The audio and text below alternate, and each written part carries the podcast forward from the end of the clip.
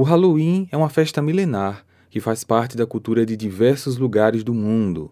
No Brasil, é conhecido como Dia das Bruxas, mas a data é celebrada em poucos lugares. Porém, em alguns outros países, essa data se tornou macabra para muitas famílias. No episódio de hoje, eu vou contar a história de três casos criminais que aconteceram durante o Halloween.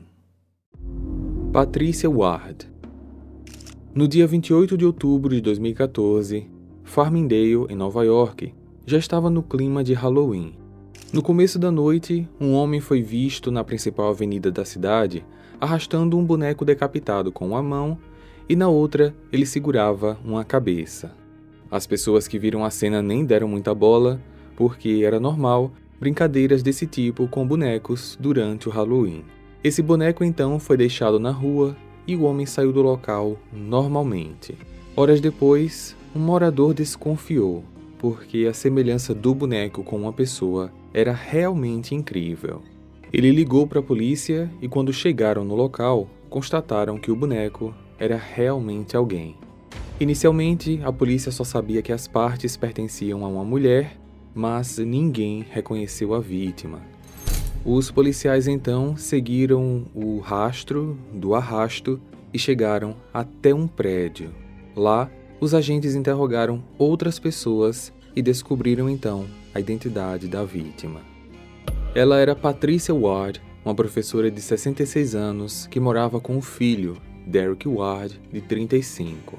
Ao realizarem uma busca no apartamento dela, a polícia chegou à conclusão que ela foi morta dentro do próprio quarto.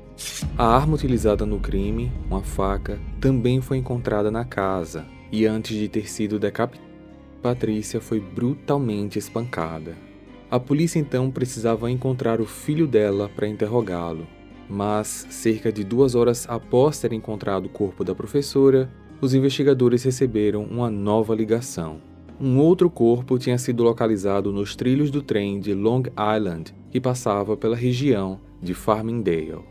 A polícia foi até o local e constatou que a vítima era um homem. O maquinista disse à polícia que o indivíduo, de repente, se jogou na frente do trem. O corpo estava irreconhecível, mas ele tinha uma identidade nos bolsos: Derek Ward o filho de Patrícia. Semanas depois, a polícia conseguiu solucionar o caso quando a investigação apontou que Derek sofria de graves problemas psiquiátricos. Martha Moxley Martha nasceu no dia 30 de agosto de 1960 na Califórnia e cresceu com seus pais e seu irmão mais velho, John. Martha era uma estudante acima da média, aplicada e com muitos amigos. E assim como os outros adolescentes de onde ela morava, Greenwich, ela adorava o Halloween. Só que na noite do dia 30 de outubro de 75, Marta, com apenas 15 anos, saiu para festejar e nunca mais voltou para casa. Às quatro da madrugada do dia 31, a família sentiu a falta dela. Sua mãe então ligou para todas as amigas dela, mas ninguém sabia do seu paradeiro exceto uma amiga que disse ter visto ela na noite anterior com dois amigos em comum, Thomas e Michael Skakel. Thomas tinha 17 anos e Michael 15. Assim, ainda na madrugada do dia 31, a mãe de Marta foi até a casa dos rapazes, mas eles e seus pais falaram que não sabia de nada sobre o paradeiro da adolescente. Porém, perto do meio-dia, Marta foi encontrada, mas sem vida. Uma amiga da jovem encontrou seu corpo deitado de bruços embaixo de um pinheiro, localizado na divisa entre os terrenos da propriedade da família dela e da área vizinha, no local cheio de árvores, galhos e folhas e de difícil acesso e visualização. Ao lado do corpo foi encontrado um taco de golfe que tinha sido usado para espancar a vítima. Ela tinha ainda alguns golpes de faca pelo corpo e a sua calça e roupas íntimas estavam puxadas até o tornozelo. A polícia então começou a investigar o caso e logo descobriram que o taco pertencia aos irmãos Skakel. Eles passaram a ser suspeitos do crime, contudo, ambos tinham álibis e a polícia não encontrou outras provas contundentes sobre a participação deles no crime.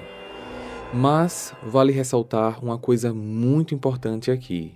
Thomas e Michael eram sobrinhos de Robert Kennedy, um senador e procurador-geral dos Estados Unidos, falecido em 68. Mesmo não estando mais vivo, sua família ainda tinha muitos contatos. Muitos diziam que a influência da família Kennedy tinha impedido o trabalho da polícia. Só que em 91, o caso foi reaberto, pois investigadores particulares constataram algumas inconsistências nos depoimentos dos irmãos. Mesmo assim, demorou mais de 10 anos para o julgamento acontecer. Em 2002, Michael foi condenado a 20 anos de prisão, mas 11 anos depois, em 2013, ele foi solto após a justiça anular a sua condenação.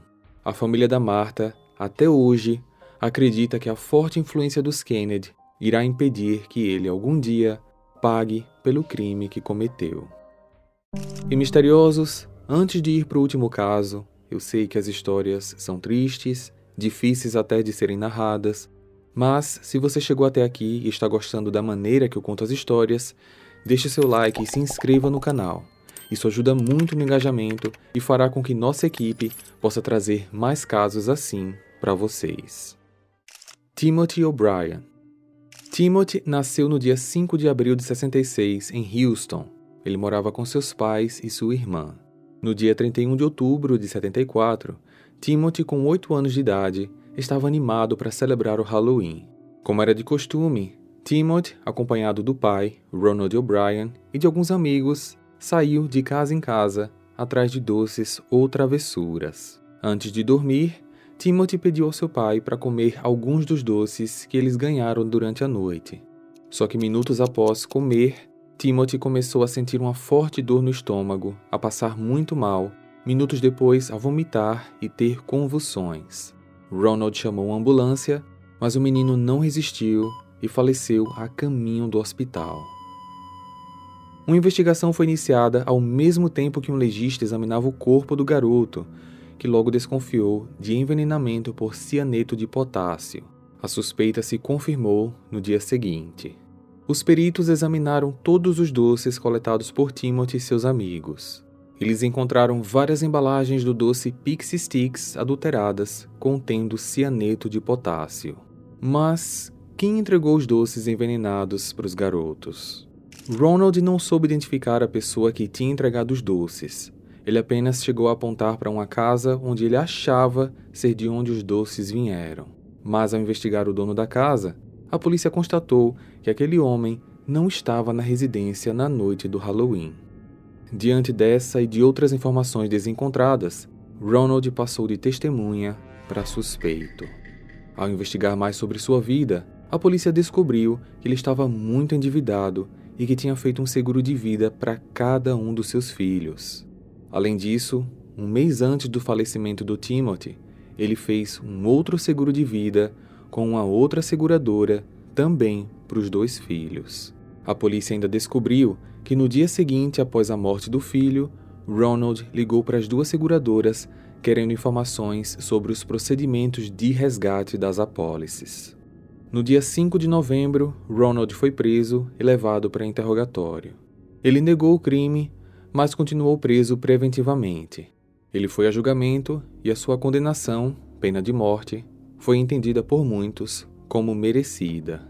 Em relação a esse caso do Timothy, eu tenho um episódio exclusivo com muito mais detalhes, explicando, por exemplo, como ele conseguiu comprar o cianeto de potássio, sendo que esse produto não era fácil de ser vendido, os valores das apólices de seguros, detalhes sobre a situação financeira fragilizada da família, tudo sobre o julgamento e condenação do Ronald, como também o desespero da sua esposa, mãe do Timothy, ao saber que o seu marido era o responsável por tudo aquilo.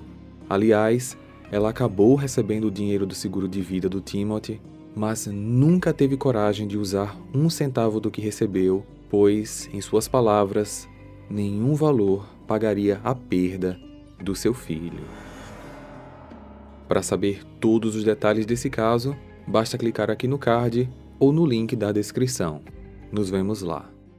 Hey. Você se interessa por crimes reais, serial killers, coisas macabras e tem um senso de humor um tanto quanto sórdido? Se sim, você não está sozinho. Se você precisa de um lugar recheado de pessoas como você, venha conhecer o podcast Pátria Amada Criminal. Todas as semanas tentamos entender o pior da humanidade. Nesse processo a gente ri, chora, fica brava, fofoca, porque afinal de contas é assim que a gente fala quando está entre amigos. Suas novas melhores amigas trevosas estão aqui no Pátria Amada Criminal.